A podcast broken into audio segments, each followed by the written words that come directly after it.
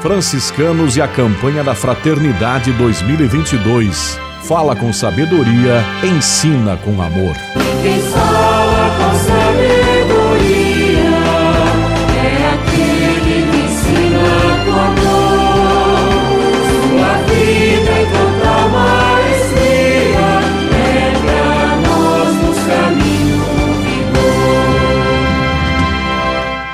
Esta é a nossa série especial de podcasts e entrevistas sobre a campanha da Fraternidade 2022.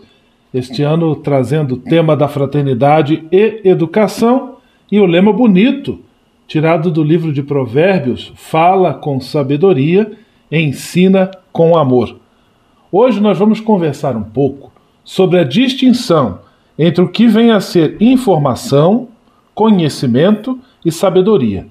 Quem vai nos ajudar é o Frei Wagner Sassi, ele é professor, é doutor em filosofia e se dispôs a estar conosco para esta conversa. Paz e bem, Frei Wagner, que bom tê-lo aqui em nossa série de entrevistas, em nosso podcast. Paz e bem, Frei Gustavo, agradeço então pelo convite para essa participação, né, de aprender né, e de poder contribuir um pouco nesse tema da campanha da fraternidade, que é tão importante para os nossos dias atuais. Frei Wagner, como estão relacionados informação, conhecimento e sabedoria? Então, as informações, elas basicamente elas são dados, né? Elas são notícias, elas são fatos. Elas não dizem propriamente da realidade, mas já de uma determinada apropriação teórica dessa realidade. Então, toda informação, mesmo a informação científica, ela já carrega consigo uma determinada interpretação minha. E dessa interpretação é que eu me aproprio. Então, é interessante observar que todo o ensino nosso, ele é baseado em informações e dados. Né? Nas nossas escolas, né? nas nossas instituições, os nossos alunos, eles aprendem, eles captam informações. Nos meios de comunicação social, nós somos hoje bombardeados né, por dados e informações. Informações e dados hoje não nos faltam, né, sobretudo, né, algumas verdadeiras, outras falsas, mas elas são numerosas e elas povoam hoje né, toda a nossa mente. Já o conhecimento, ele implica ah, numa experiência de reconhecimento, numa experiência de vivência. E hoje eu costumo dizer que nós sabemos muito, mas conhecemos muito pouco, no sentido de que nós não conhecemos o que sabemos. Daí a indiferença que existe, mesmo quando na aquisição da informação e do saber. Por quê? Porque essa informação e esse saber não é capaz de mudar a nossa atitude. Então eu posso ter muitas informações sobre a guerra, muitas informações e muitos dados sobre a tragédia, e não me sensibilizar para com isso. Porque eu não, eu não conheço isso. Né? Eu, de uma certa forma, não participo disso. Já a sabedoria, ela é um passo além do conhecimento, no sentido de que ela implica em discernimento, ela implica em crítica, ela implica na compreensão do todo. Né? Em grego, o, o termo sabedoria se diz sofia, né? se diz frônesis, que é um tipo de conhecimento de excelência que necessariamente ele é inclusivo, no sentido de que ele não se reduz nem a saber científico, nem a opinião e nem a inteligência. Né? Então existe uma relação de continuidade, mas ao mesmo tempo de descontinuidade entre informação, conhecimento e sabedoria. E, e geralmente, mesmo em ambientes acadêmicos, nós hoje ainda permanecemos no nível de informação. Estamos recebendo com muita alegria Frei Wagner Sassi, professor, doutor em filosofia, ajudando-nos a distinguir o que é informação, conhecimento e sabedoria. Frei Wagner, logo na primeira resposta, você já mencionava que o nosso sistema de educação tradicional é muito pautado na informação. Que risco nós corremos quando nós reduzimos a educação como mero adestramento ou como apenas acúmulo de informações? Interessante que uh, nós vivemos num período que é propriamente o final do que nós chamamos de modernidade. E essa modernidade, ela compreendeu a educação a partir do movimento do iluminismo, do racionalismo. E isso esteve sempre associado ao modo de ser da produção.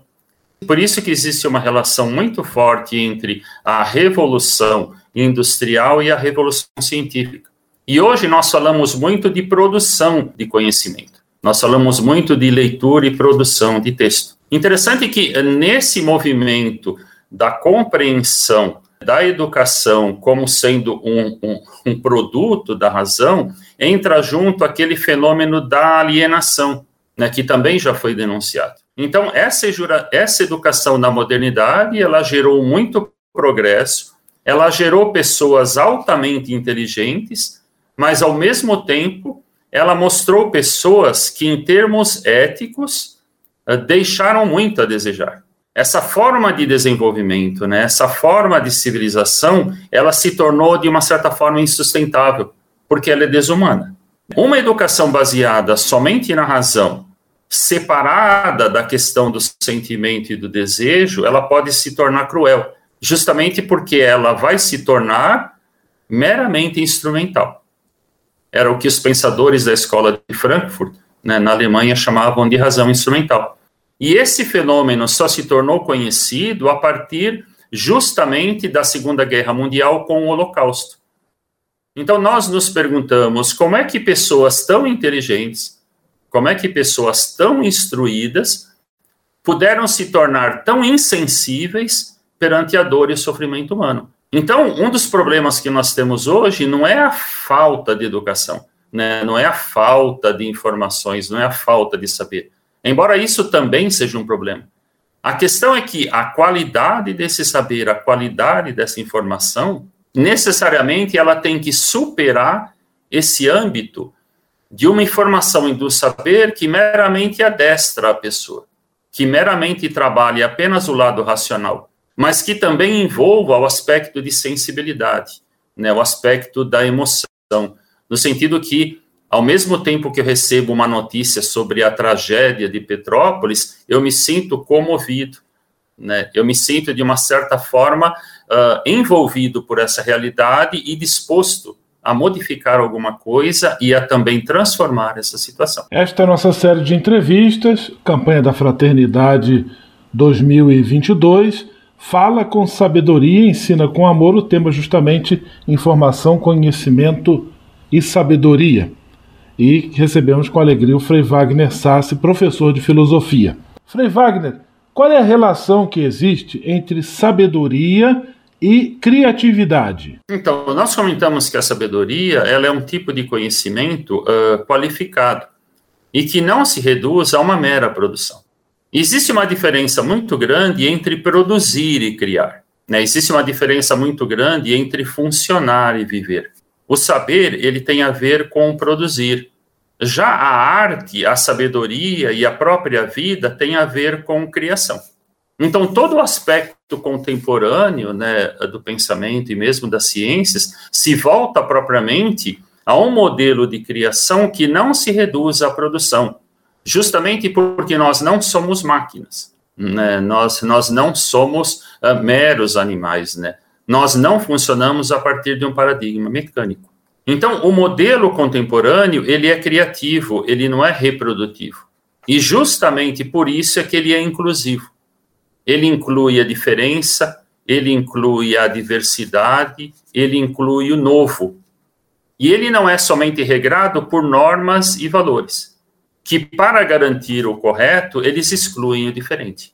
Então, interessante que toda a nossa educação, hoje em dia, ela vai se voltando justamente para aquilo que, de uma certa forma, foi deixado de lado por um modelo tradicional que priorizou um modelo racional né, e, de uma certa forma, desconsiderou toda a diferença. Né? Por isso a gente percebe, por exemplo, todo o nosso modelo de educação tradicional, ele é um modelo europeu-americano.